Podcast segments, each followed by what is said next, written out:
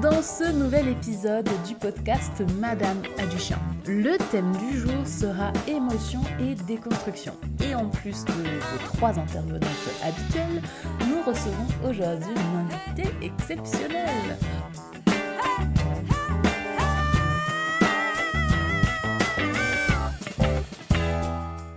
On souhaite la bienvenue à Lucille qui nous rejoint pour cet épisode. Bienvenue Lucille. Merci. Bonjour. Peux-tu, s'il te plaît, Lucille, te présenter pour tous nos auditoristes qui te découvrent? Bien sûr.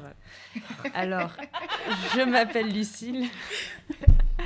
je suis euh, libraire euh, en Ariège euh, dans une petite librairie indépendante qui s'appelle Mazette et qui est super. Oui.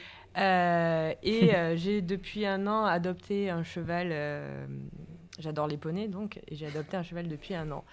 Voilà, avec qui je vis de belles aventures, mais qui m'a aussi poussé à déconstruire plein de choses, notamment, notamment dans le milieu des chevaux que je côtoie depuis maintenant plus de 20 ans. Voilà, donc c'est pour ça que ce podcast me parle beaucoup et que je suis ravie de participer aujourd'hui. On me dit également dans l'oreillette que tu es bénévole au merveilleux festival EB. Tu confirmes cette information? Tout à fait, Pauline. je participe donc euh, tous les ans euh, comme bénévole à ce super festival féministe parce que à côté des chevaux, j'aime aussi beaucoup euh, lutter pour, pour nos droits. Donc, c'est d'ailleurs des, des, milieux qui peuvent se rencontrer souvent. Et, et, donc, je participe tous les ans en septembre au festival EB, qui est le meilleur festival de France, tout simplement. Donc, venez tout le monde. oui. Donc vous l'avez compris, venez nombreux au festival EB. Vous pouvez nous rappeler les dates, s'il vous plaît? Euh, Il a eu lieu il y a... Attends, je calcule. Il y a cinq jours depuis la sortie de, de ce podcast, mais c'est pas grave parce qu'il y a tout plein de contenus qui vont pouvoir être vus sur euh, le compte de la Team Sama. Arrobase, team, tiré du bas. Point. Point C'est un point. Point. Et Sama, S-A-M-A. Moi, j'ai rien compris, il faut redire la- le attends. c'est quoi? Euh, sur les réseaux sociaux, tout est sur euh, team, donc T-E-A-M point Sama, S-A-M-A. Et euh, du coup, il y a un max de contenu euh, qui sera dispo dessus. Et euh, ben, rendez-vous euh, l'année prochaine, En juin. en juin 2024. Parfait, c'est noté dans tous nos agendas. On s'y retrouvera nombreux et nombreuses. Bien sûr. Sur les, contenus, il y aura effectivement euh, les photos et les retours habituels euh, via euh, le compte Instagram de, de Team Sama, mais il y aura aussi des podcasts qui vont arriver, des conférences qui ont eu lieu, qu'on va, qu'on va poster sur les réseaux, enfin sur, sur les plateformes. Donc soyez attentives et attentifs. normalement, ça arrive bientôt. Après, il faut que je me On repartagera évidemment tout ça sur le compte de Madame Aduchin également pour que vous puissiez Bien suivre toutes ces retransmissions. Quel community manager, non. Oh, what the fuck, yeah. Donc, comme vous l'avez vu, Lucille, elle a tout à fait un profil euh, qui est euh, très intéressant euh, par rapport au sujet du, du podcast. Et ça nous permet de pouvoir commencer euh, aujourd'hui avec euh, le sujet des émotions. Et comme c'est la grande spécialité de Julia, eh bien, on va lui laisser la parole.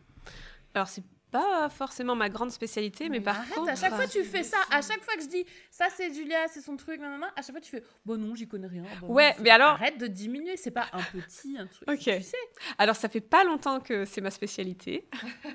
Et j'ai je encore préfère. Ça fait pas longtemps que c'est ma spécialité et j'ai encore beaucoup, beaucoup, beaucoup euh, de choses à, à apprendre parce que euh, c'est vraiment euh, très complet comme, comme sujet. Écoutez ce qu'un homme ne dirait jamais. Exactement. Un, homme qui aura lu un post de deux, qui aura vu une vidéo TikTok, il va dire c'est lui l'expert du domaine. Mais, euh, mais les émotions, c'est, euh, on va dire que ça fait euh, sept ans que pour moi c'est une révélation. J'y connais rien, mais ça fait sept ans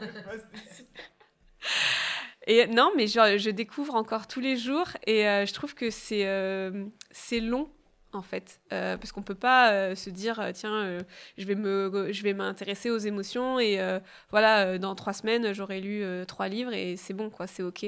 Parce que c'est hyper complexe autant d'un point de vue neuroscientifique que d'un point de vue éducatif et, hum, et, je trouve que ça, englobe tous les individus ça, touche les animaux ça touche les humains et en fait, euh, pendant longtemps, euh, on n'a pas considéré que les animaux avaient des émotions. Et je pense aussi que ça a aidé beaucoup euh, l'humanité à infliger autant de, de, mauvais sorts et de misère aux animaux, et notamment dans la consommation, mais aussi dans l'utilisation des animaux, comme pour la pratique de l'équitation notamment.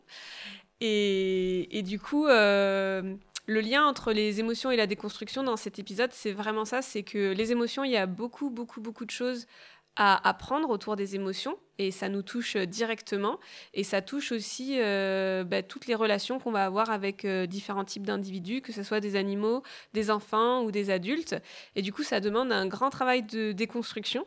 Et c'est pas euh, un travail qui est très facile non plus parce que ça va forcément toucher à beaucoup de nos émotions. Euh, et, ça va plutôt commencer par les mauvaises émotions.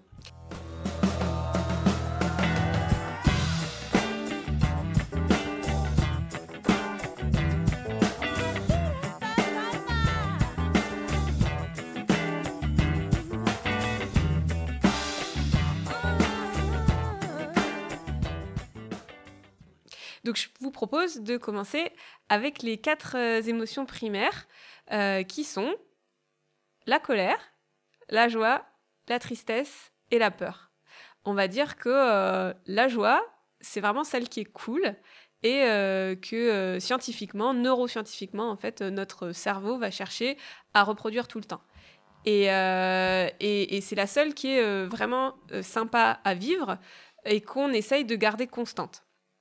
Les autres émotions, ça va être donc euh, la colère, la tristesse et la peur.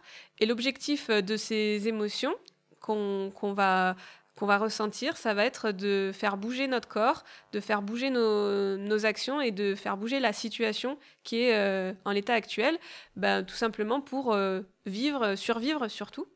Donc par exemple, la, la, tristesse, ça va être pour expliquer à ton corps que quelque chose est fini et donc, ça va euh, prédisposer ton corps à du renouveau, à, quelque chose de nouveau. Et euh, si tu, donc ça, va être la nouveauté qui va permettre euh, de balayer en fait la tristesse. Et donc, il y a toute une préparation neurophysiologique de ton corps pour du nouveau. La peur, bah, ça va vraiment être l'instinct de survie. Donc là, ça va générer beaucoup de d'adrénaline euh, pour euh, donner à ton corps toute la puissance nécessaire pour euh, fuir très vite. Et donc là, ça va vraiment être l'instinct de, survie qui, va, suivre de la peur. Et la colère, la colère aussi, ça va générer énormément de neurohormones dans ton corps, ça va produire beaucoup de neurohormones. Et, euh, et je pense que cette colère, on va, on va en parler un petit peu plus longuement euh, dans le podcast aujourd'hui, parce que euh, pour moi, ça reste encore la plus difficile à identifier, à comprendre et à savoir comment on peut l'exprimer différemment que par de l'agressivité.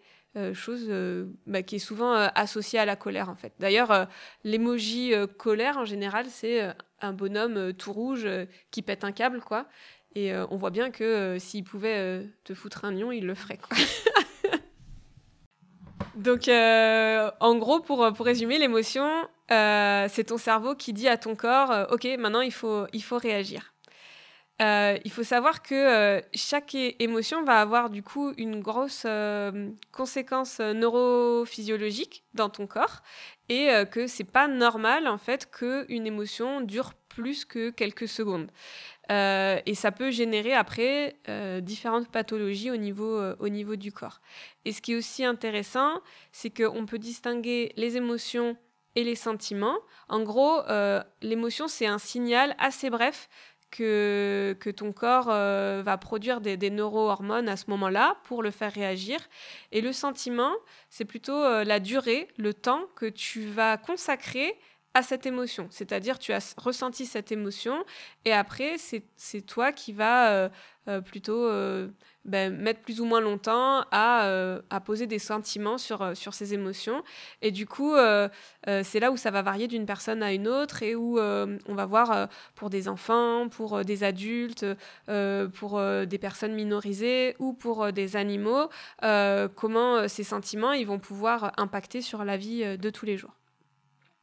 Le, juste l'information que je trouve hyper importante et j'espère que tout le monde va sourire pendant euh, cette information, c'est euh, de savoir que c'est le sourire qui est à l'origine euh, de la joie et c'est pas le contraire. Donc en fait, quand, quand tu souris, quand tu te forces à sourire, tu envoies un signal à ton cerveau qui va sécréter de la sérotonine et de la dopamine, qui sont les hormones euh, du bonheur. Et euh, du coup, ça va te donner ensuite le sentiment euh, de, de, bonheur, voilà, et de bien-être. Donc, plus vous vous forcez à sourire dans la journée, plus euh, vous allez envoyer des signaux, vous allez un petit peu euh, tromper votre cerveau, mais plus vous allez vous sentir bien. Et je trouve c'est hyper important parce que euh, du coup, c'est un peu comme bailler. Je pense c'est des choses que si on se force à le faire, bailler, sourire, ça permet à, notre cerveau d'envoyer des, des, hormones de, bien-être. Et du coup, c'est quand même hyper naturel. On passe pas par des plantes ou des cachets ou quoi que ce soit. Et, et on produit nous-mêmes ces hormones-là. Il faut savoir qu'on est capable, en fait, nous-mêmes, de produire les hormones euh, du bien-être et qu'on n'est pas obligé de, voilà, de toujours être dans la consommation euh, et euh, d'introduire des corps étrangers dans notre, dans notre organisme pour avoir des sensations de bien-être et de bonheur. Donc maintenant, tout le monde, tu souris. Par contre, en revanche, l'information qui n'est qui est pas à négliger et qui va vous encourager peut-être à, à, essayer de mieux identifier et euh, gérer euh, votre colère. La colère, ça fait, euh, le signal fait sécréter de la cortisol. La cortisol, c'est aussi ce qui va être sécrété en cas de stress.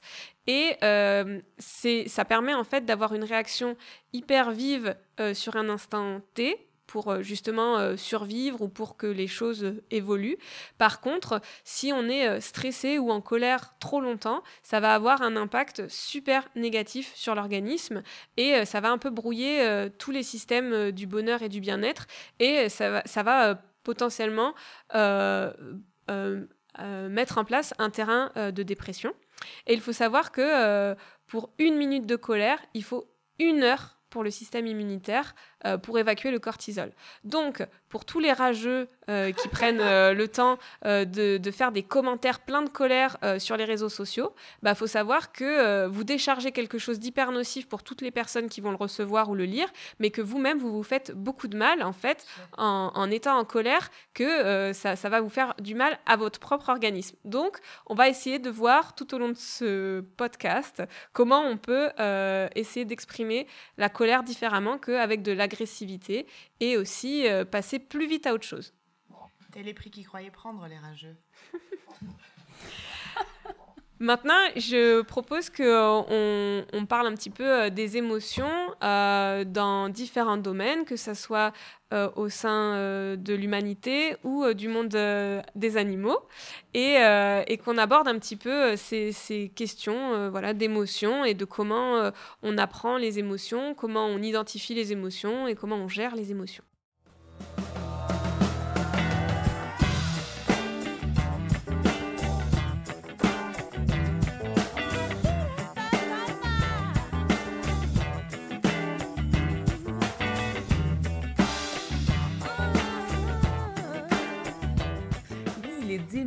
Et euh, les animaux, c'est un, vrai sujet, euh, notamment bah, pour euh, tous ceux qui travaillent directement avec les animaux.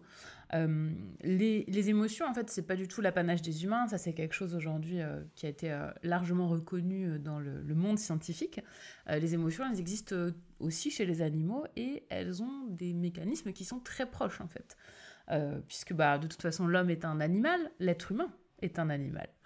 Euh, donc euh, c'est notamment chez les chiens hein, des choses qu'on va beaucoup retrouver, puisque moi c'est euh, un peu plus mon, sujet, où on va énormément devoir travailler et prendre en compte les émotions des chiens quand on va être confronté à des comportements qui sont problématiques. Comme l'a si bien dit Julia, l'émotion elle est complètement adaptative. Elle permet en fait de sélectionner des comportements en fonction de la situation, en fonction de ce qui se passe autour.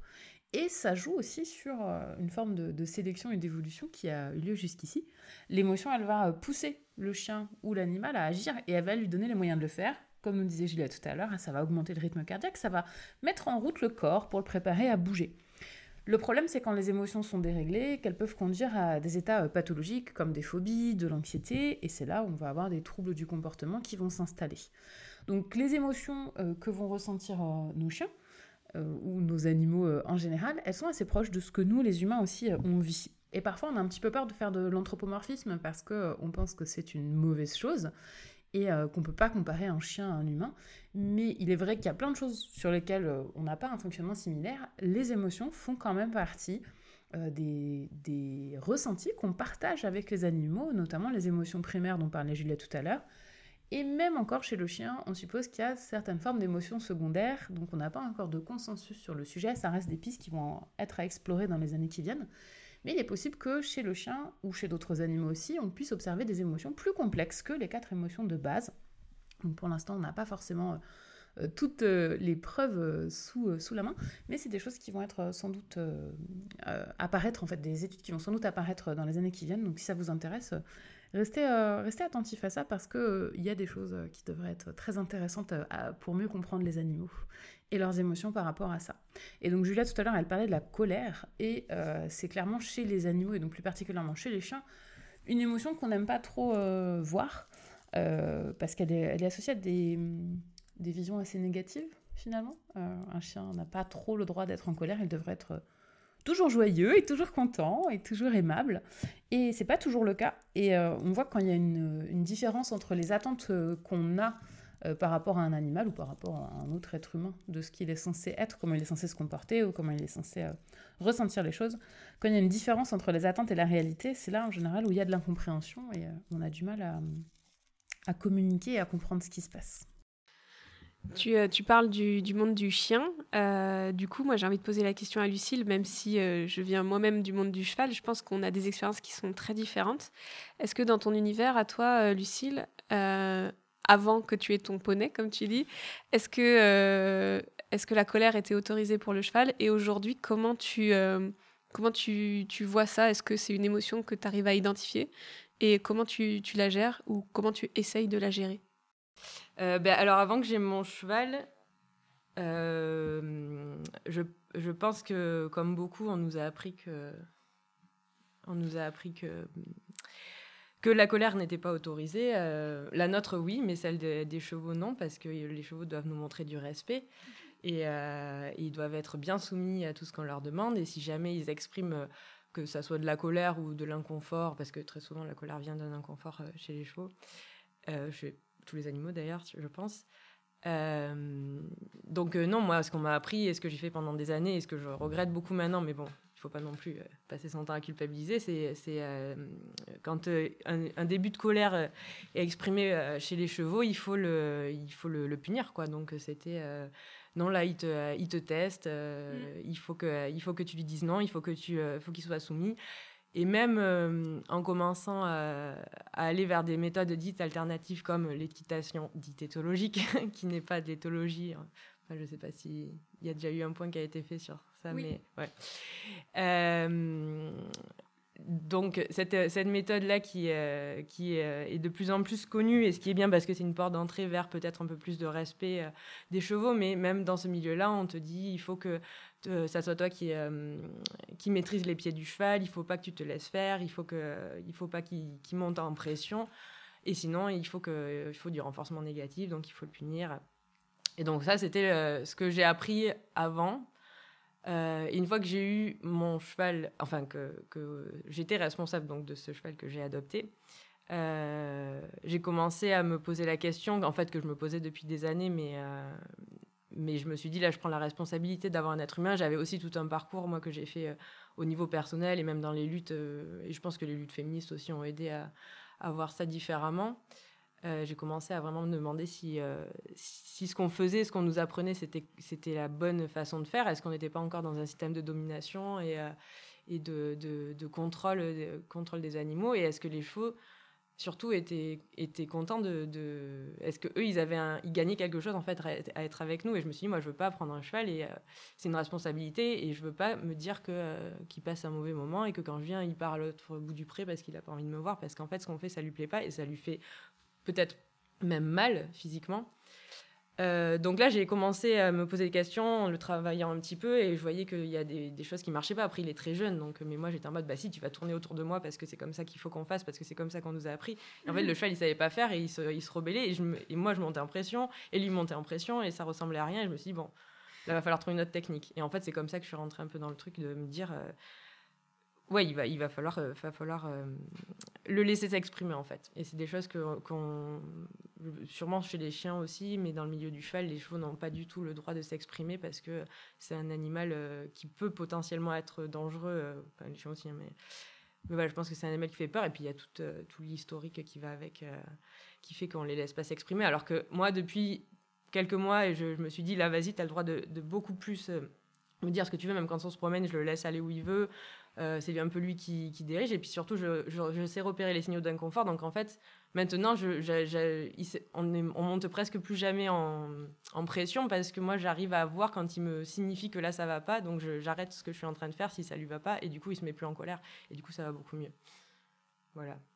effectivement, ça peut potentiellement être dangereux, mais la différence entre le chien et le cheval, c'est que le cheval, il te domine par sa taille et son poids que euh, le chien, euh, il est quand même euh, plus facilement manipulable. Et, et, je pense que... Enfin, je pense que le cheval peut vraiment être beaucoup plus dangereux qu'un chien. et moi, juste pour mon expérience perso, donc j'ai des chevaux depuis un long moment. mais j'ai une jument depuis 5 ans. Et, et, en fait, elle est arrivée au tout début de ma réflexion. Et euh, je pense que ça a été un chamboulement énorme. Et euh, on parlera de la déconstruction un petit peu plus tard dans, dans le podcast. Mais euh, clairement, elle a fait partie de ma déconstruction et c'était violent. Et je sais qu'il y a beaucoup aussi de pression sociétale quand tu es dans le milieu du cheval. Et moi, j'ai une jument qui a 5 ans et je suis jamais montée sur son dos. Et pour la plupart des gens dans le milieu du cheval, c'est un échec. Voilà, c'est-à-dire que tu fais quoi avec ta jument? Je dis, ben, je vis en fait, voilà. c'est et j'apprends. Et j'observe. Et, euh, et c'est trop, pour moi, c'est le kiff, mais le, kiff. Mon objectif, ça serait de pouvoir me promener avec elle sans longe, euh, de pouvoir euh, communiquer avec elle, de pouvoir lui proposer des choses et qu'elle ait envie. Comme tu dis, moi, dès qu'elle me voit, elle m'appelle, elle arrive au triple galop pour venir me voir. mais parce qu'il y a eu quand même beaucoup de conflits avant. Euh, et c'est des, des, colères, parce que c'est vraiment une jument très euh, coléreuse ou colérique, je ne sais pas comment on dit, et euh, qui souffre en fait d'une pathologie, c'est une dermite sévère, qui fait qu'elle est dans l'inconfort très souvent, et comme tu dis, l'inconfort peut générer beaucoup plus de, colère ben, plus facilement. Quoi. On va dire que le seuil, et ça on en parlera peut-être avec Pauline, de, du seuil de des émotions euh, qui peut euh, déclencher. Voilà, les, les, animaux, les humains, on est capable d'accumuler un maximum d'émotions désagréables, puis on a un seuil où on explose. Et elle, son seuil, il était toujours euh, au max. Donc en fait, le, moindre truc, une mouche qui arrive au mauvais moment, elle explose et ça. Et elle m'a appris beaucoup de choses.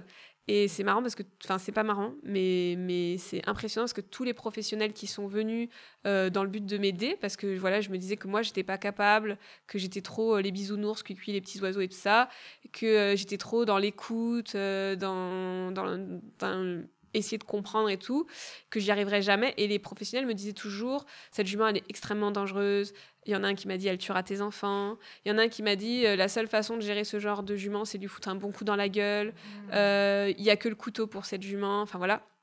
Et, euh, et en fait, c'est toujours des personnes qui n'ont pas voulu écouter quand elle était dans l'inconfort. Donc elle, elle, acceptait une fois, deux fois, et souvent la troisième fois, elle explosait.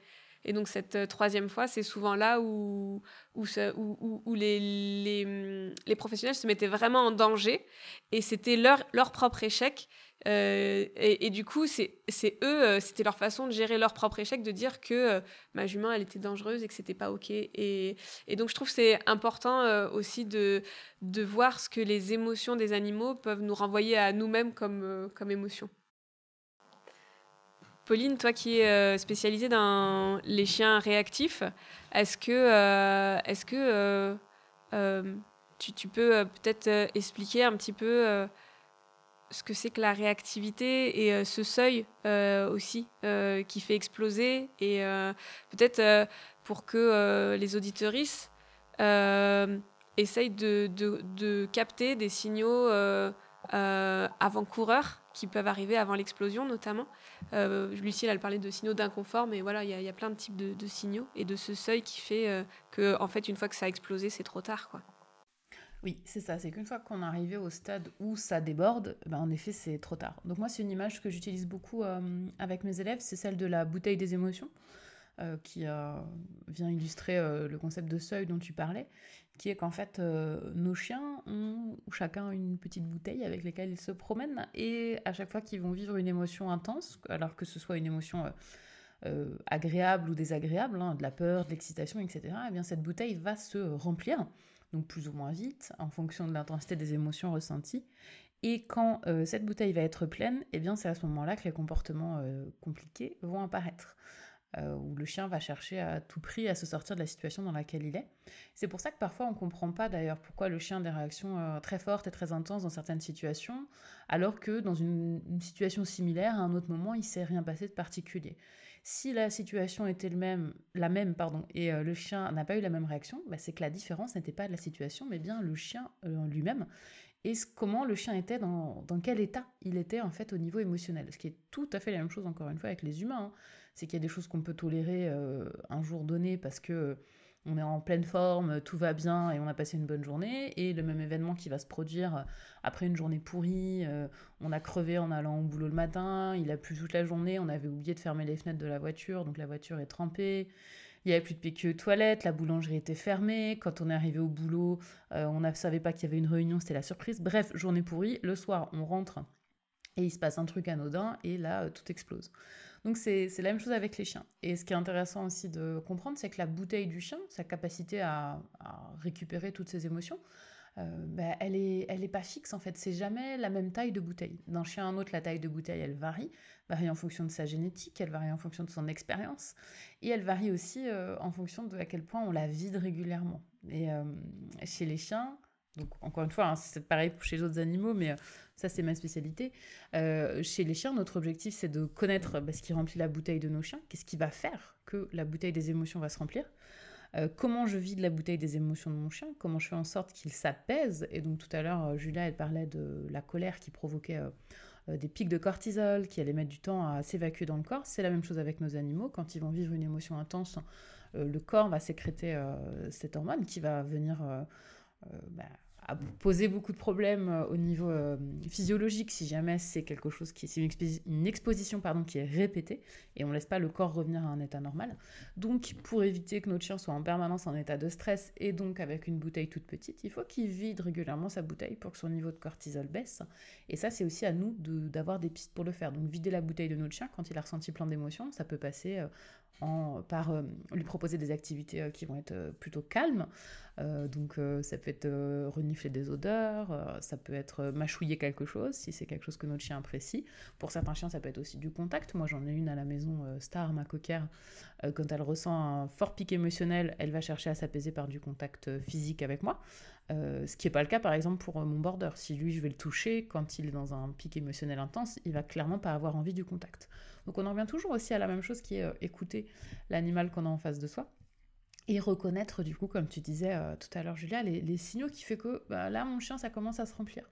Donc il y a la communication que le chien va avoir avec son corps, euh, le fait qu'il va de plus en plus tendu, il peut aussi exprimer des signaux d'apaisement, et puis aussi son comportement. Si je vois que mon chien, par exemple, est moins attentif à des choses qu'il sait habituellement très bien faire, euh, c'est peut-être pas simplement qu'il n'a pas envie ou qu'il se moque de moi. C'est peut-être aussi que son état émotionnel ne lui permet pas de faire des choses qu'il sait faire habituellement.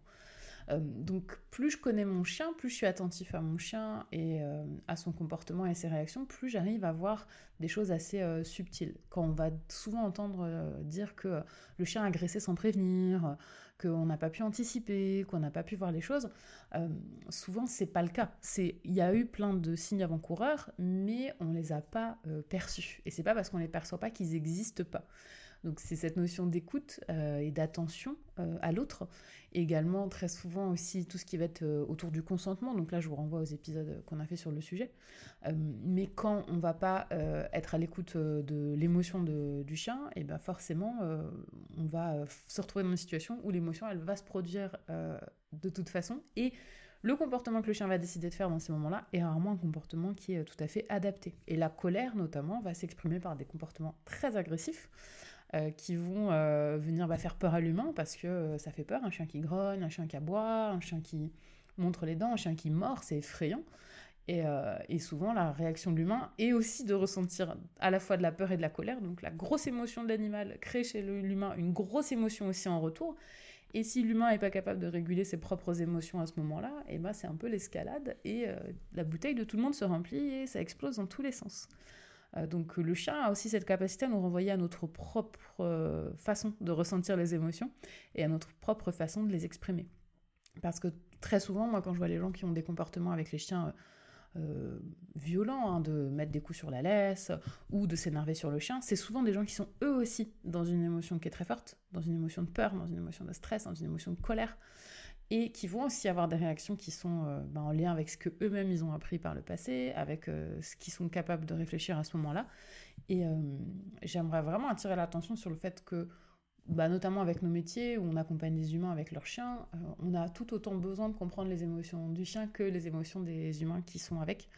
Euh, parce que c'est un tout, les deux sont liés, et on sait même qu'il y a un lien entre les deux, c'est-à-dire que les émotions du chien vont venir euh, contaminer mon état émotionnel, et mon état émotionnel va venir aussi influencer l'état émotionnel de mon chien. Donc c'est un tout à prendre en compte, en tout cas sur le sujet où on a deux animaux, l'humain et le chien, qui sont ensemble d'arriver à, prendre en compte les deux parties de, l'équation et, euh, c'est quelque chose que je trouve tout à fait passionnant. Euh, alors moi je voulais juste rajouter euh, par rapport au, au, cortisol, on disait la colère, voilà ça fait sécréter la cortisol et je voulais dire il y a du coup la douleur aussi, l'inconfort, la frustration et en fait il n'y a pas que euh, le sentiment euh, d'injustice ou, euh, ou une colère vive sur le moment. Et, que par exemple dans le monde du cheval, je trouve que quand même les chevaux ils sont dans la frustration tout le temps parce qu'ils n'ont pas accès à ce dont ils ont besoin. Ils ont rarement accès à de la bonne herbe fraîche qui est juste l'élément numéro un. Et ensuite ils ont des harnachements voilà, hein, euh, peu approximatif, on va dire, euh, et que euh, moins ils vont se soumettre, plus on va leur mettre de l'inconfort, et qu'en fait, enfin, la relation homme humain cheval, ça va, ça va vraiment être basé sur de la résignation acquise, mais fois 10 000, que le, cheval, il va vraiment vivre dans une bulle de frustration, d'inconfort, de douleur. Donc on peut imaginer d'un point de vue hormonal le désastre interne chez le cheval. Et ensuite, Pauline, par rapport à ce que tu disais au, seuil, euh, je sais aussi que il euh, euh, y, a différentes façons, en tout cas c'est comme ça que je l'ai vu chez le chien, il y a différentes façons de d'essayer de, de, de, de, quitter un stress. Donc un stress, ça va être un, un stimulus voilà, qui va provoquer pas forcément pas forcément de l'inconfort ou du désagréable, ça peut être inconfortable, euh, désagréable, euh, frustrant, ou voilà, ça peut être même euh, des émotions fortes, même si elles sont positives, mais que en général, du coup, le, cerveau va, sécréter suffisamment d'hormones pour que on soit quand même dans une action. qui va et donc il y, a plusieurs possibilités d'évacuer en fait et d'avoir des actions il peut y avoir la fuite euh, il peut y avoir le fait de se figer, il peut y avoir le fait euh, de faire le fou, et il peut euh, y avoir l'action d'attaquer, quoi, vraiment de, de fighter. Et, et que ce qu'on observe beaucoup en fait chez le chien et chez les chevaux et chez tous les animaux en, général, c'est que les actions qui vont être, les premières actions qui vont être mises en place, elles vont plutôt être pacifiques de base, avec de la communication, et que euh, en fait euh, l'humain il, aura plutôt tendance à se dire euh, ok ça je le gère. Donc l'animal il communique mais ou alors je le vois pas parce qu'ils communiquent euh, vraiment euh, de façon euh, pacifique. Et donc c'est OK, on gère la situation. Et en fin de compte, il n'y a que quand il va y avoir vraiment de l'agressivité que l'humain va un petit peu avoir l'impression de perdre complètement le contrôle. Et c'est là où, où souvent la, réaction de l'humain, elle est vraiment catastrophique. c'est la, la, perte de contrôle. J'ai l'impression que c'est aujourd'hui quelque chose qui, touche un peu tout le monde, c'est euh, avoir besoin de garder le, contrôle un maximum. Et du coup, quand tu, euh, quand tu te fais surprendre et que tu perds le contrôle, c'est là où l'humain, il a les, pires réactions du monde. quoi. Avec le problème aussi que l'agressivité est le moyen le plus... Enfin, devient finalement le moyen le plus efficace pour l'animal de gérer son stress et euh, va donc être de plus en plus choisi parce que, les, comme tu l'as dit, les, les solutions plus pacifiques, elles n'ont pas été entendues. Et euh, c'est assez euh, paradoxal et, un peu euh, drôle d'une certaine façon. Du coup, c'est que le truc qu'on cherche le plus à éviter devient l'option la plus simple parce qu'on n'a pas vu les, les tentatives précédentes. Et comme ça fonctionne extrêmement bien, l'agressivité, il me semble qu'on en avait parlé dans un épisode précédent. Ça se renforce, quoi. ça se renforce, en fait. Ça devient l'option normale. Donc, ne pas avoir peur de l'agressivité. Et, et, voir que ça fait aussi partie des comportements normaux euh, du chien et s'y attendre en fait. Parce que c'est ça aussi que je trouve euh, moi assez euh, perturbant parfois vis-à-vis des humains c'est qu'ils sont étonnés de voir leur chien mordre grogner montrer les dents comme si c'était fou qu'un chien fasse ça alors que c'est quand même fait partie du, répertoire complètement normal des chiens. Et quelqu'un qui dirait moi mon chien ne mordrait jamais bah, je sais pas, soit le chien est, mort, soit il a plus de dents, euh, mais c'est voilà, tu, tu, peux pas dire mon chien ne mordra jamais. Un chien est un chien, il a des dents, euh, il a des émotions, il va mordre si tu cherches très fort, il, peut y arriver en fait. Donc euh, tous les chiens peuvent être agressifs, tous les chiens peuvent mordre, tous les chiens peuvent être compliqués à gérer et, tant qu'on a ça en tête, ben on, ne vit pas dans la peur permanente de mon Dieu, mon chien peut, est un monstre terrible, mais juste bah, c'est un animal et il a toutes ces possibilités dans son répertoire en fait. Je voudrais, euh, je voulais rebondir aussi sur ce que tu as dit sur la résignation acquise, parce que moi c'est un truc que j'ai découvert il y a six mois et j'ai trouvé ça fou qu'on en arrive, euh, qu'on en arrive à cette situation-là, que ça soit quelque chose d'aussi euh, d'aussi horrible et, et, hardcore à vivre pour les, enfin moi c'était pour les chevaux, mais et que surtout ça, soit du coup je repensais à tous les enfin beaucoup de chevaux que j'ai croisés dans ma vie et le nombre de chevaux qui étaient dans cette euh, qui étaient en résignation acquise en fait. Et on s'en rendait pas compte on se disait c'est bon ils ont été euh, ils ont été dressés parce que justement toutes ces émotions là n'ont pas du tout été euh, exprimées parce que on, les bloque on les on les force à être complètement soumis, c'est un truc qui m'a fait péter une pile quand j'ai découvert. Et, euh, euh, surtout qu'on n'ait jamais entendu parler de ça, qu'on ne nous parle pas de ça dans les centres équestres, dans, les, dans nos formations. On nous apprend plein de choses. Il y a de la théorie de, partout. On est hyper pointu sur plein de sujets. On connaît euh, tous les os et tous les. Ce qui est super, ce qui est super important. On connaît toutes les formes de brides possibles pour les dresser. Mais on ne nous parle jamais des émotions. On ne parle jamais de la façon dont ça peut influer de les laisser s'exprimer ou pas. Puis d'ailleurs, de toute façon, on les laisse pas s'exprimer. Enfin, pas, pas dans not all centre équestre, mais, beaucoup. voilà.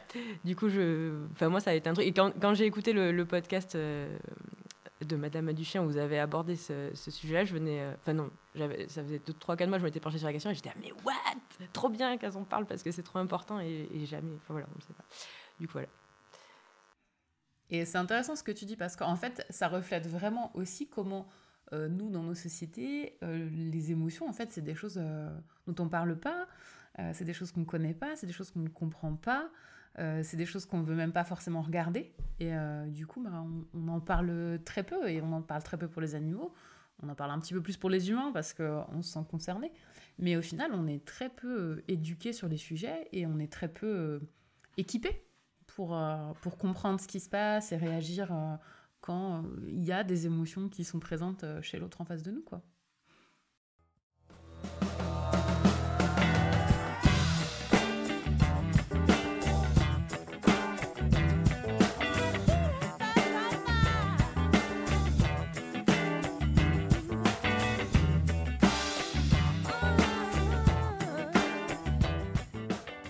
Donc je propose que on, fasse aussi le parallèle. C'est un parallèle que j'aime beaucoup faire, que je fais souvent, qui peut parfois déranger, mais c'est ainsi. entre les émotions chez les animaux et les émotions chez les enfants. Et, et, moi, ça fait pas longtemps non plus que j'ai compris que le cerveau de l'enfant était immature euh, jusqu'à ses 5-6 ans et qu'en en fait, euh, il y a une immaturité euh, émotionnelle. Donc, ce qu'il vit quand il a une émotion, n'importe laquelle, il la vit bizarrement. Et, et en fait, le cerveau, il n'est pas capable de comprendre ce qui se passe sur le moment. Et, et donc, j'ai deux petits qui ont 4 et 6 ans, et je ne vous raconte pas depuis 6 ans ce que je vis. parce, que, parce que du coup, j'observe, euh, et, je vois mes enfants avoir des réactions parfois euh, complètement euh, inappropriées, beaucoup trop intenses, et, et, les gens autour qui te disent bah, c'est pas normal. Et puis moi qui me dis bah, attends, en même temps, c'est Enfin, c'est brut, quoi. C'est peut-être les premières fois qu'ils ressentent ce genre d'émotion. Euh, ça doit être très surprenant pour eux. Euh, et, ma fille, elle me dit souvent, elle vient me voir en pleurant quand elle a des émotions joyeuses ou, tristes. Et elle me dit, maman, j'ai beaucoup d'émotions. Et j'adore parce, qu'elle ne sait pas identifier si, c'est de la joie, si c'est de la tristesse, si c'est de la peur. Parfois, c'est un peu mélangé. Et, euh, et l'autre jour, on parlait d'un sujet, voilà, et elle me dit, c'est très émouvant euh, et, en même temps, ça fait peur. Et euh, j'étais là, est-ce que tu sais ce que ça veut dire émouvant? Bah, C'est quand ça fait beaucoup les émotions.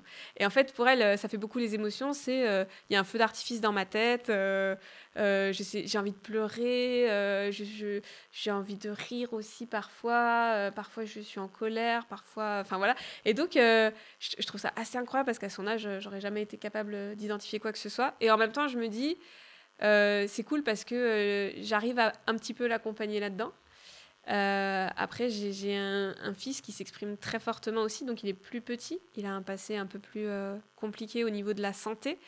Euh, et, et, parfois, c'est très surprenant, ces réactions qui sont extrêmement vives et tout, mais j'apprends énormément. Et donc, c'est là où je dis, il y a beaucoup à apprendre sur les émotions, c'est que les émotions, tu, peux apprendre sur ce qui t'intéresse vraiment. Euh, on parle de chiens, on parle de chevaux.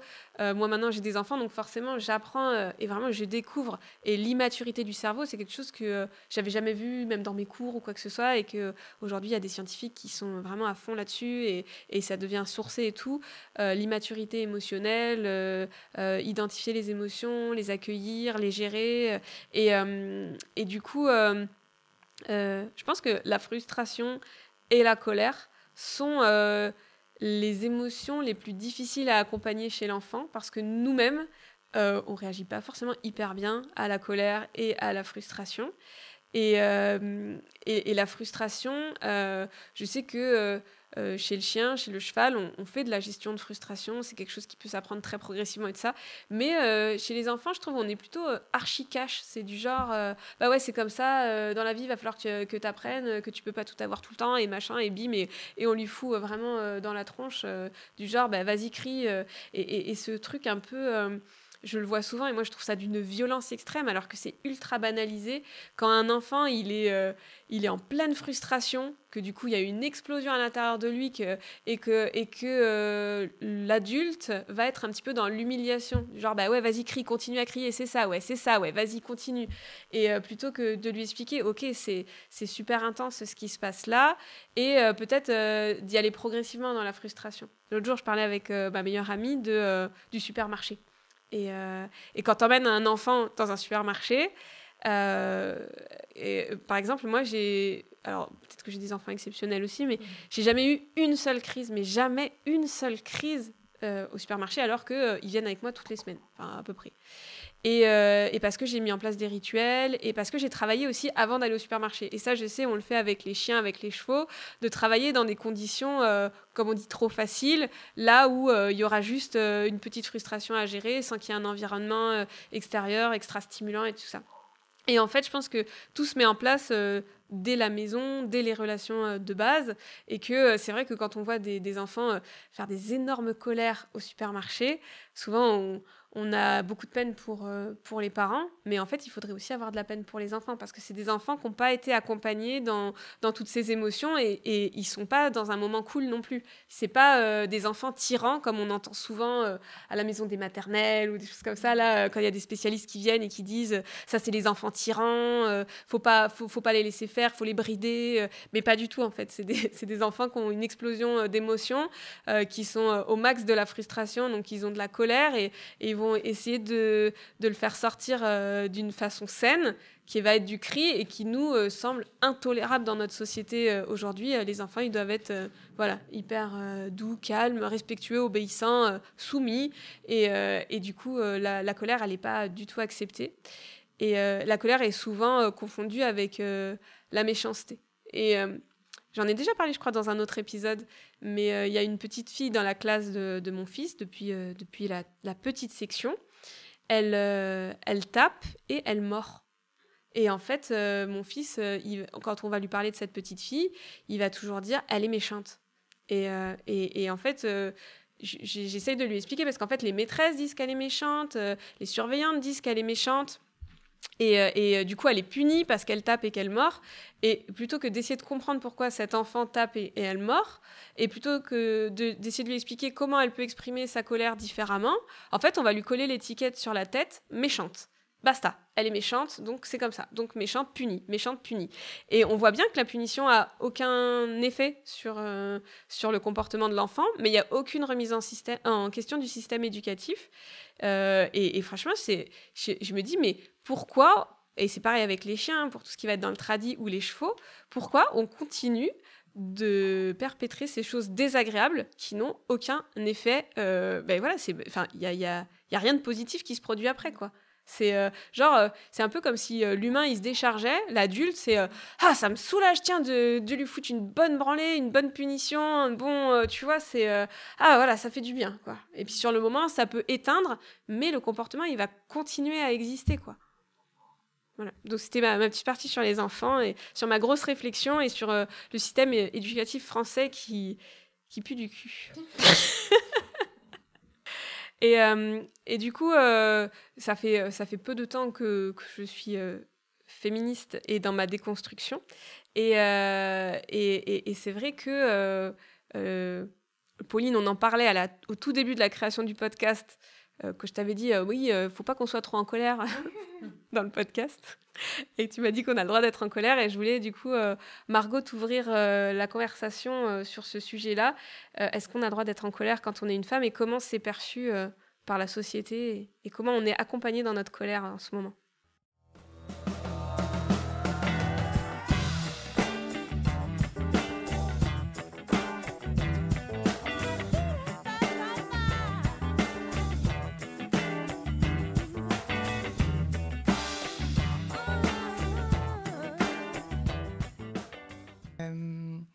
Bah, tu as très vite cette euh, catégorisation. Euh, on te met dans la, dans la case euh, hystérique, quoi. et alors qu'on sait même plus ce que ça veut dire vraiment hystérique, que c'est une vieille catégorisation médicale toute pétée. qui pue du cul aussi, comme, comme, le système éducatif français. Ah, voilà. donc oui, en fait, non, quand tu es une meuf, tu pas le droit d'être en colère quand tu es une meuf racisée, tu as encore moins le droit d'être en colère parce que c'est aussi euh, euh, tout de suite une étiquette qu'on te colle. Euh, donc, non, globalement, en tant que meuf, tu dois être gentille. tu as une charge émotionnelle que tu dois prendre pour les autres, de faire attention que tout le monde aille bien, que ce soit dans ton couple, dans ta famille, famille nucléaire ou famille élargie, hein, de surtout pas mettre les gens dans une situation inconfortable euh, soit en exprimant tes émotions, soit en prenant pas en compte euh, celles des autres. Euh, et, et c'est un peu l'opposé concernant les mecs, quoi. Les mecs, on va leur dire de pas les exprimer, leurs émotions, ou alors d'exprimer que des émotions qui sont en lien avec ce qu'on appelle virilité, donc des trucs de bonhomme, quoi tu vas pas pleurer. D'ailleurs, c'était une des questions de notre fameux euh, questionnaire qu'on voulait, euh, qu'on voulait aborder. Tu veux le faire euh Oui, vas-y. Parce que vous savez, d'habitude, le... on ouvre les, nos épisodes de Madame a du chien avec, des références au questionnaire qu'on avait mis en place au début du podcast. Et là, Pauline avait repris un peu les données et on a dit que c'était surtout cette question qui pouvait être en lien avec l'épisode. on avait demandé est-ce que vous êtes d'accord ou pas d'accord avec l'idée qu'un garçon ça pleure pas et évidemment tout le monde était tout le monde n'était pas d'accord, mais on rappelle encore une fois que c'est quand même euh, majoritairement, majoritairement des, euh, des, personnes qui suivent euh, vos, vos, comptes euh, d'écliquer des chiens et danse avec ton chien, donc des personnes qui sont un peu déjà éduquées ou déconstruites, on va dire. en tout cas, ça paraît pas. C'est pas une évidence que les garçons ne doivent pas pleurer parce que c'est des garçons et que les garçons ça pleure pas et que pleurer c'est un truc de fille. Donc déjà, on a quoi Il y avait combien? 500, 700 réponses? Je sais plus. On doit être aux 500 vers là. 560, je crois. Donc il y a au moins 500 personnes qui trouvent que, que les garçons, ça peut pleurer. C'est déjà bien. C'est encourageant. euh, mais ouais, si tu vas être aussi euh, très vite euh, euh, catégorisé quand tu es un mec qui, qui ose exprimer des émotions même si on a du mal quand même avec euh, les ouin-ouin, quoi. Euh, les mecs, après, vont exprimer leurs émotions quand ils se sentent euh, frustrés et coupés dans l'expression de leur masculinité virile et toxique, quoi. Donc là, par contre, vraiment, parlez-en avec vos copains, remettez ça en question, mais venez pas nous ennuyer, nous, avec ça, parce qu'on vraiment, on va continuer à dire tous nos trucs de féministes. Mmh. Oui, juste euh, par rapport à, hum, tu disais, euh, euh, c'était OK pour exprimer des émotions qui sont perçues comme viriles. Donc, c'est quelles, quelles émotions et, de quelle façon on peut les exprimer en, étant viril, tu vois. Je veux dire, par exemple, la peur, c'est pas c'est pas ok non plus il y a y a pas que la tristesse qui est pas ok la peur c'est pas ok parce que sinon t'es t'es un trouillard, quoi. Euh, un, un, ouais. un, homme, euh, un homme euh, ça, ça, doit pas être triste, ça doit pas pleurer, mais ça doit pas non plus. ça doit pas avoir peur. La, la, joie, je. Enfin, tu vois, c'est.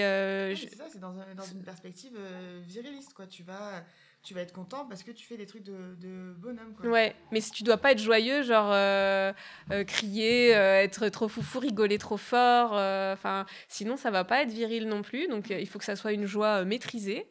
Et après, je pense qu'il y a vraiment c'est la colère, quoi.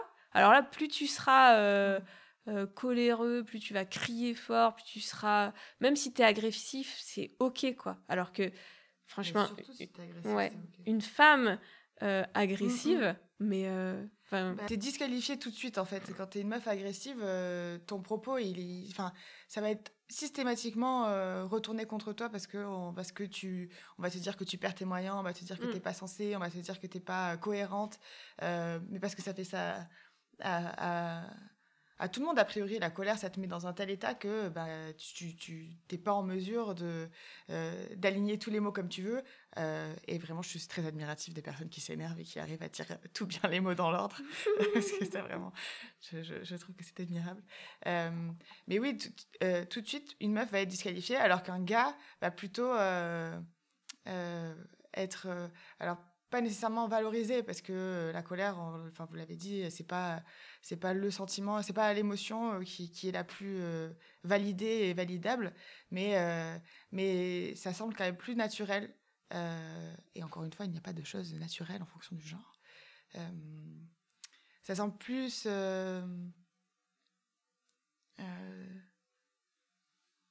conforme à un comportement masculin de laisser exploser sa colère.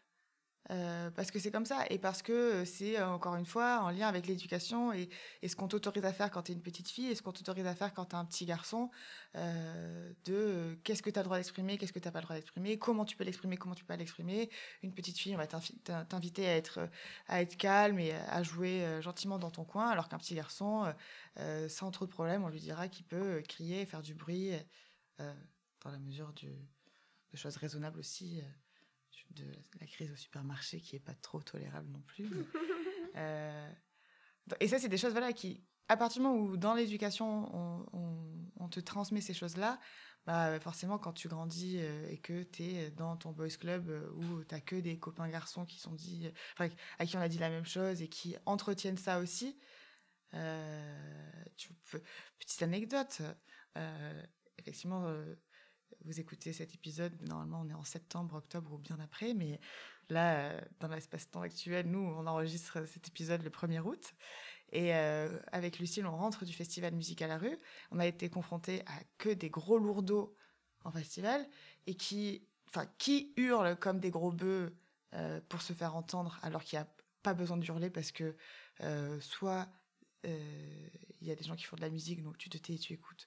Soit il n'y a pas de musique, donc il n'y a pas de bruit, donc tu n'as pas besoin de hurler. Et eh ben c'était que des mecs, que des mecs qui avaient rien à dire en plus, mais qui hurlaient pour être là, qui euh, ont fait des blagues genre ouais on est des grands, euh, regarde ces petits, on va aller devant pour se mettre devant eux, ils cherchent des grands pour pas voir la scène, et qui sont venus faire chier tout le monde, euh, juste avec leurs attitudes de gros mecs relous pour montrer qu'on est là et que Bref, je m'éloigne de la colère, mais ça a suscité de la colère en moi, voyez-vous. Et quand on a exprimé cette colère, parce qu'il y a eu des attitudes et des comportements aussi, euh, des agressions, euh, on, a fait, on nous a touchés, on nous a fait des bisous sans notre consentement, euh, tu vois, et de, gars qui, quand on a dit, mais en fait, t'es qui toi et tu fais quoi et, d'où tu te permets un truc comme ça, les mecs étaient, étaient outrés. Outrés, littéralement, ils nous ont regardés avec des, des, yeux de chien battu. en, en, mode genre, mais quoi, mais Quoi, t'es pas d'accord? Mais pourtant, j'étais trop sympa. C'est que de l'amour. Voilà, je t'ai fait un compliment, je t'ai fait un bisou. Je vivais le moment. Le gars m'a dit, un mec qui m'a fait un bisou sur l'épaule, ah. le gars m'a dit, euh, non mais je me suis laissé euh, emporter par le moment. Mais mec, on a, on s'est même pas regardé, je l'ai pas vu, j'étais de dos, le gars m'a fait un bisou sur l'épaule. J'avais envie de lui vomir sur les pieds. Et, et le gars, il est, vraiment, il nous a regardé en mode, mais attends, mais j'ai rien fait de mal, je t'ai juste fait un bisou. Et donc là, c'est la win-winnerie qui commence et euh, je ne peux pas exprimer ma virilité et ma masculinité comme j'ai envie. Tu me laisses pas faire ce que je veux avec ton corps. Donc je suis triste. Euh, il y a aussi un mouvement en ce moment euh, de, de mecs qui revendiquent ce droit à, à, exprimer leurs émotions parce que justement, ils, ils réfléchissent à ça. Alors souvent, Évidemment, euh, c'est plutôt des mecs blancs de classe supérieure euh, et, qui se regroupent entre eux, ce qui est à la base, je pense, une bonne idée pour discuter de, des problèmes de la masculinité toxique, hégémonique et tout ça, et, euh, du fait qu'ils auraient le droit et qu'ils ont le droit de pleurer et d'être plus, entre guillemets, sensibles et de l'exprimer le problème, c'est que il y a beaucoup de, personnes qui commencent à, se dire qu'en fait ça, se construit un petit peu en opposition euh, à une forme de, masculinité que eux ils appellent toxique, mais finalement ça rejoint un peu des, euh, problèmes de, classisme et de, euh, et de racisme parce qu'ils se construisent, pardon. en opposition notamment aux mecs des qu'ils appellent les mecs des quartiers qui sont des gros lourdeaux et qui harcèlent les meufs dans la rue et tout ça et du coup, en fait, ils s'autoproclament féministes, ils, euh, ils créent tout. Le... Ouais, déjà, problème.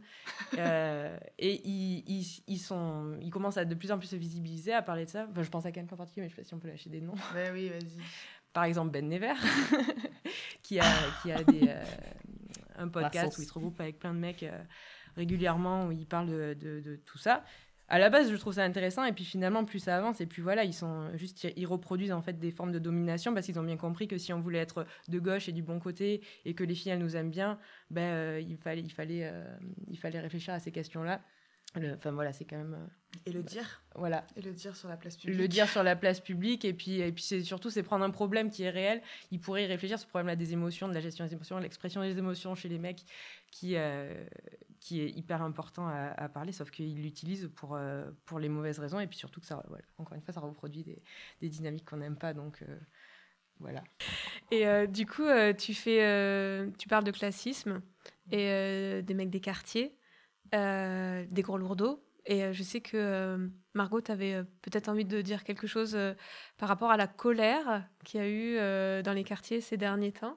Et peut-être c'est le moment. Oui, je, voulais en parler, effectivement, mais, mais Pauline aussi. Donc peut-être, si tu veux, Pauline, je te laisse lancer, parce que c'était toi qui l'avais indiqué dans le petit conducteur qu'on a préparé. donc je te laisse, si tu veux, lancer, lancer ça. Et puis, je pense qu'on pourra échanger toutes les quatre là-dessus. Avec bonheur. oui, en préparant l'épisode sur le sujet de la colère, ce qui m'est tout de suite venu à l'esprit, c'est ce qui s'est passé là. Donc, ces dernières semaines en France suite au meurtre du jeune Naël et donc des manifestations qui ont eu lieu derrière. Ouais, puis tous les et autres. la hein. façon et tous les autres, oui, parce qu'il y a pas malheureusement, c'est pas le- la seule victime et, euh, et malheureusement, ça ne sera pas la dernière, c'est évident.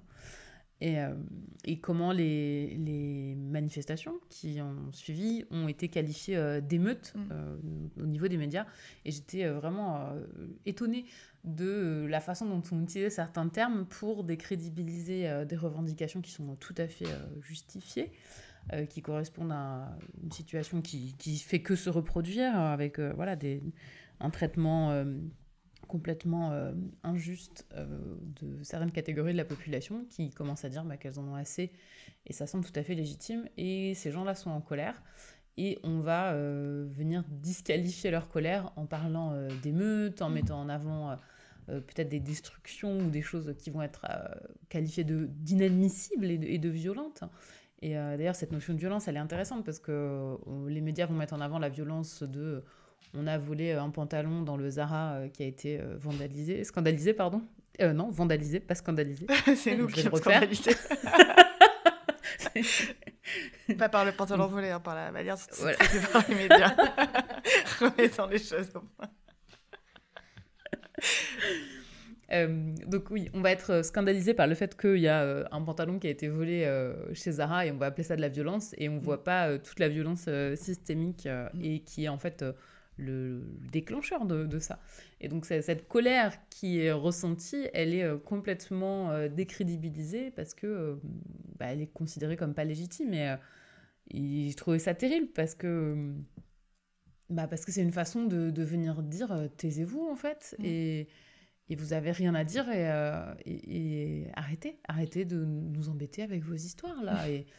et c'est vraiment ça quoi. C'est moi j'ai ouais, j'ai été vraiment choquée par ça. Ouais, mais en même temps, il y a quand même euh, largement de quoi être choqué parce que je sais pas si c'est utile qu'on le rappelle ici, mais euh, il y a un policier qui a tué un enfant euh, sans motif et pour qui on a levé un, million, enfin plus d'un million d'euros, presque deux millions, je sais plus exactement la, la, la somme. Un million six à ma droite, on m'a dit un million quatre à ma gauche. c'est l'inverse. Enfin voilà, juste déjà plus d'un million d'euros pour un gars qui a buté un enfant. Mais enfin. Et après.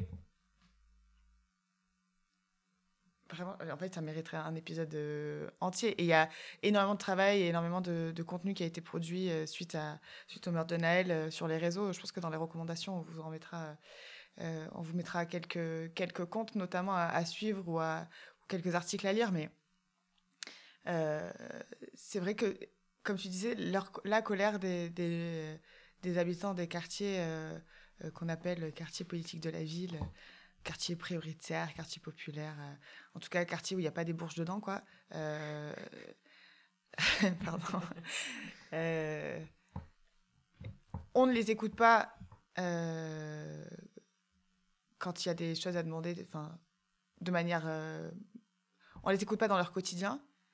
Et quand il y a des événements comme ça qui se passent et que le seul, manière, le, seul moyen que ces personnes trouvent pour s'exprimer et se faire entendre, c'est péter des trucs, péter ou, ou atta- s'attaquer à des institutions qui les respectent pas euh, dans leur vie en général.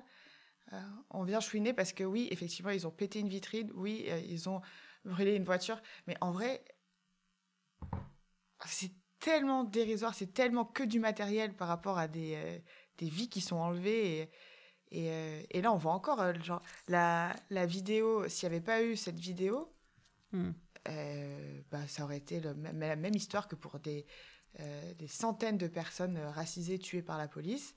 Bah, on aurait dit non, euh, comme ce, qui a- ce que les keufs commençaient à dire. Non, euh, euh, c'est de la légitime défense, ils voulaient nous foncer dessus, truc machin. Mais rien, rien en fait. Et là, c'est encore en train de me mettre en colère. Et j'arrive plus à parler bien. J'arrive plus à articuler mes idées. Juste, c'est nul La France, la honte, vous êtes que des racistes. Perso, moi, ce que j'ai euh, euh, trouvé vraiment bizarre, c'est euh, j'ai pu en parler euh, avec personne dans mon entourage. Mais personne, quoi. C'est-à-dire que tout le monde était du côté des médias et, et, et, de la police. Et, et en fait, les gens, ils étaient limite en colère après moi parce que je donnais pas mon point de vue. Et je disais, mais écoutez, moi, j'ai j'ai jamais vécu dans un quartier. Euh, je, alors, je, je, voilà, je connais pas beaucoup de personnes racisées. Je, je suis pas du tout euh, au, cœur de tout ça.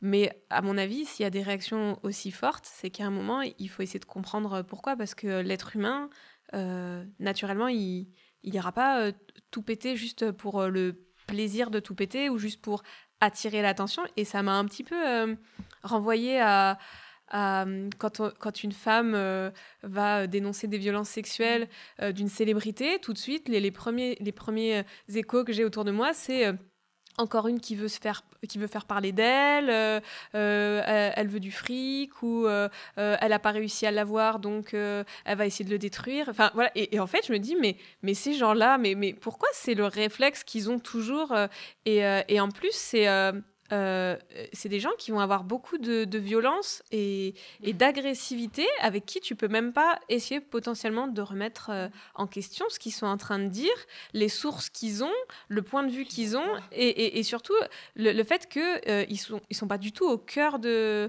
bah, du problème. quoi. Donc leur avis, en, fait, on s'en branle de leur avis, mais tellement en fait.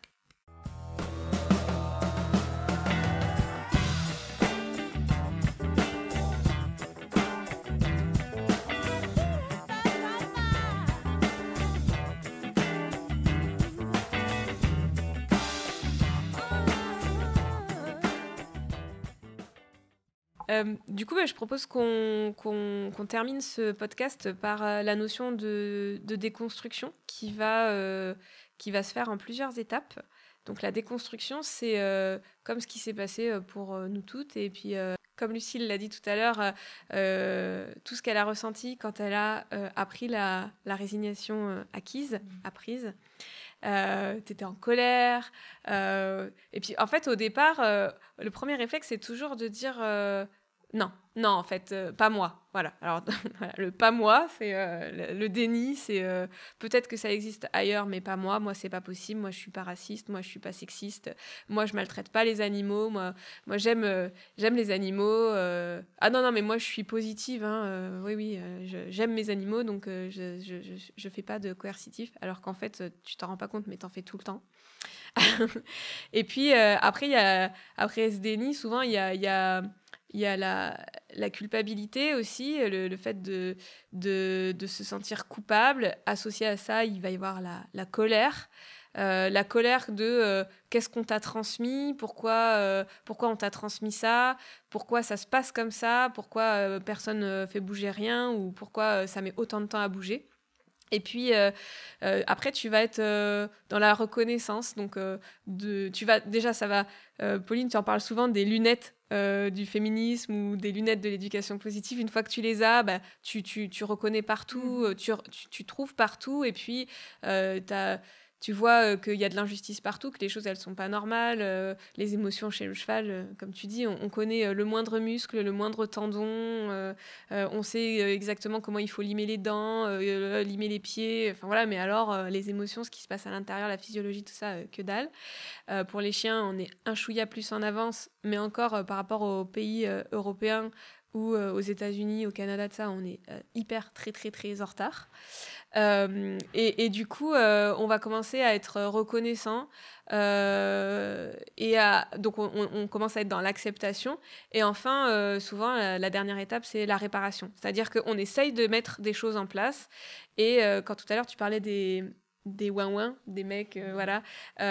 donc eux, c'est souvent, ils sont dans, dans, la culpabilité et la tristesse et ils s'arrêtent là-dessus soi-disant euh, culpabilité. Hein. Je pense que c'est un truc de façade pour. Euh, le déni. Euh, et je pense que l'étape de la, réparation, c'est aussi l'étape de la reconstruction. Quand on parle de déconstruction, reconstruction, donc d'abord, il faut tout péter. Faut...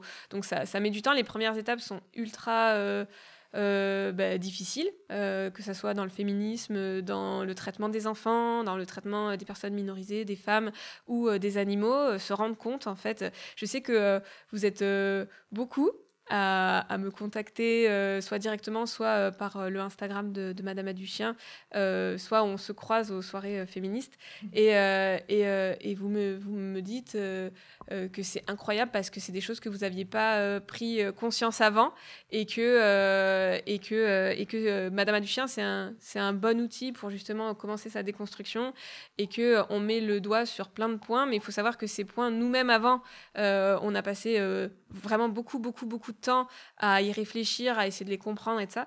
Et que euh, nous, notre façon de reconstruire et euh, de contribuer à la réparation, bah, c'est aussi de, bah, de discuter dans, dans, ce podcast euh, de tous ces sujets. Il y a Basile qui te fait de l'œil? Ah. Basile dit que c'est la fin du podcast. On a explosé le temps. Juste pour, pour cette déconstruction, tous ensemble, tous ensemble, pour cette déconstruction euh, tous ensemble, euh, eh ben, c'est vrai que c'est quelque chose, c'est un chemin qui est long, euh, tumultueux, mais il est aussi hyper réparateur. Et, et, quand on répare les, autres et les injustices que les autres subissent, on se répare aussi soi-même. Donc il faut, je pense que c'est un, chemin intéressant pour donner du sens à sa vie et pour aller mieux, faire en sorte que les autres aillent mieux. Voilà, bref, c'est hyper important. Donc oui, c'est un petit peu douloureux, c'est un petit peu difficile, mais ça vaut vraiment le coup. Donc euh, merci euh, de nous écouter sur le podcast et on est content de, vous accompagner euh, dans cette déconstruction. À titre informatif, ce sera douloureux pour vous, mais jamais autant que les personnes aussi qui n'ont pas les mêmes privilèges que vous. Donc ça va piquer un peu, mais, mais faites un effort, quoi. Et sans transition, on passe aux recommandations.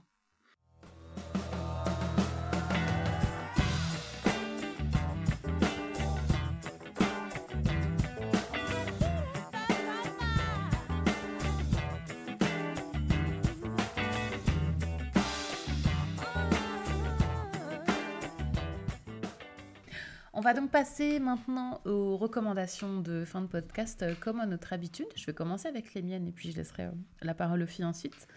Euh, la première recommandation que je voulais faire, c'est une vidéo d'un TED Talk qui s'appelle Bad Féministe.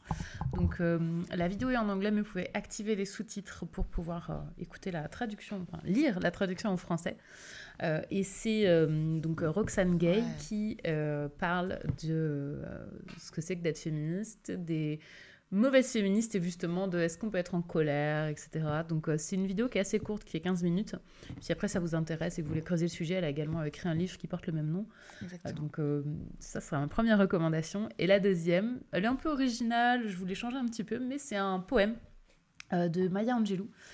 Qui s'appelle Still I, Rise, donc en français Et pourtant je m'élève, qui parle de cette colère, de cette colère contre un système et de cette colère qui est quand même euh, bénéfique et, euh, et qui va nous permettre d'avancer. De, Donc euh, voilà, moi, c'est mes deux recommandations pour, pour aujourd'hui. Trop bien.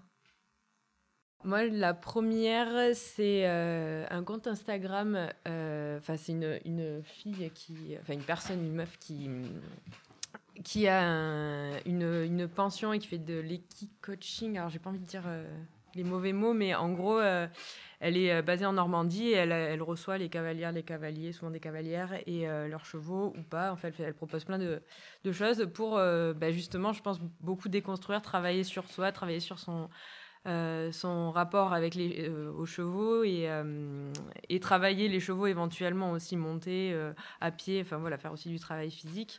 Mais elle travaille beaucoup sur l'émotionnel et moi, elle a un compte Instagram du coup qui s'appelle le manège de Régalis. Et, et moi, elle m'a fait capter des trucs de ouf.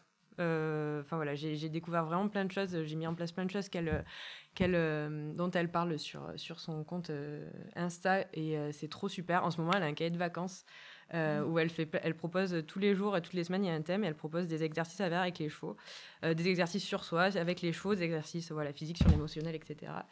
Euh, et, elle est trop bien. Et franchement, si euh, un jour je vais en Normandie, c'est sûr, je vais aller faire un stage avec elle parce que parce que c'est trop cool. Donc allez checker. Franchement, c'est si ça vous intéresse, les gens, les gens qui aiment les poneys, elle est vraiment super.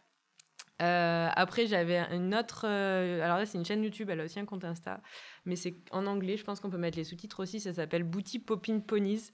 Et c'est pareil, elle fait de l'éducation positive. Et, euh, et, elle est hyper drôle et c'est pour ça que je l'adore parce qu'elle a vraiment, genre, elle a toujours des, des, outfits, elle est sapée de ouf et tout. Et euh, elle met toujours des petits taquets aussi. Euh, c'est une femme noire et elle met toujours des petits taquets aussi sur les racistes qui passent par là. Et, bon, après, c'est pas son sujet principal du tout. Hein, elle parle vraiment de l'éducation positive.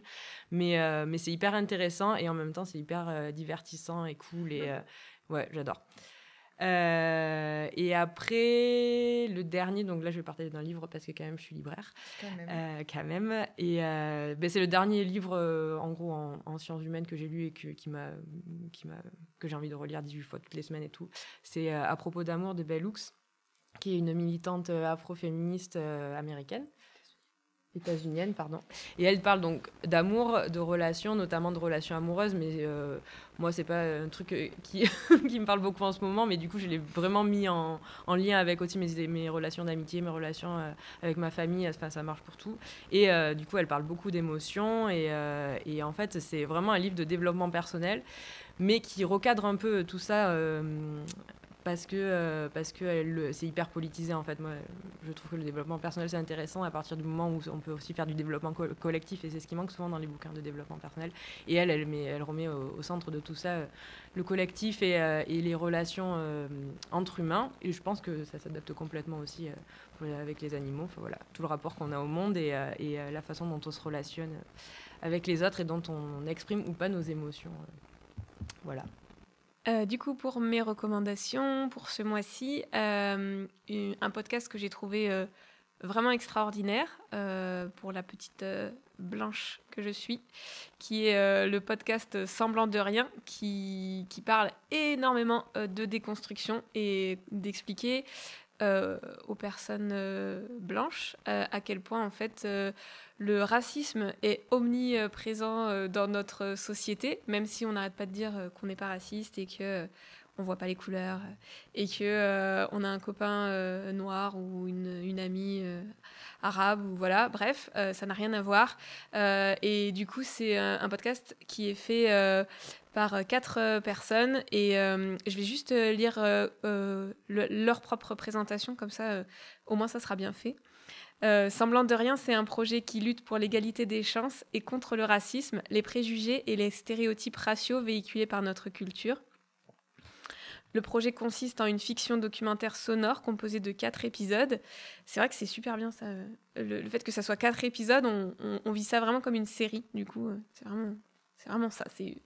C'est une fiction documentaire sonore composée de quatre épisodes, chacun développant l'histoire d'une jeune femme blanche lorsqu'elle apprend à déconstruire ses biais personnels, à comprendre ses privilèges ainsi que euh, les préjugés acquis via sa culture et son entourage. La fiction est entremêlée d'interventions d'expertes euh, qui démantèlent et simplifient certains aspects plus techniques des débats politiques et académiques qui existent autour du sujet. Et en fait, euh, je pense que c'est des, c'est vraiment des situations et des phrases euh, qu'on a tous rencontrées. Et du coup, c'est, euh, ça, montre, ça, ça apprend en fait à, regarder le racisme avec un œil différent et par, avec des personnes qui sont vraiment concernées et qui, qui, subissent en fait ben, cette injustice.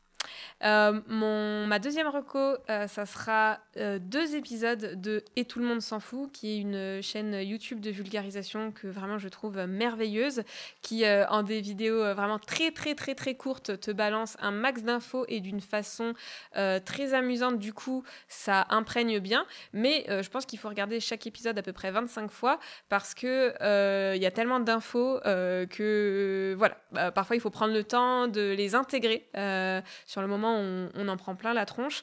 Euh, il y a notamment deux épisodes. Il y a celui sur les émotions et euh, celui sur la colère.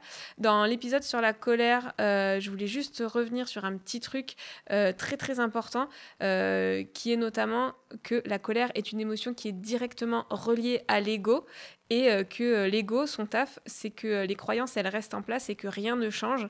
Et donc, quand on sait que la colère est une euh, et, l'émotion euh, qui est vraiment acceptée euh, pour la, masculinité hégémonique et la virilité et tout ça. et voilà, le fait que ça soit relié à l'ego, je trouve que c'est important, et le fait que ça soit aussi relié à des croyances. Je trouve que euh, je trouve que c'est enfin l'épisode il est super euh, intéressant.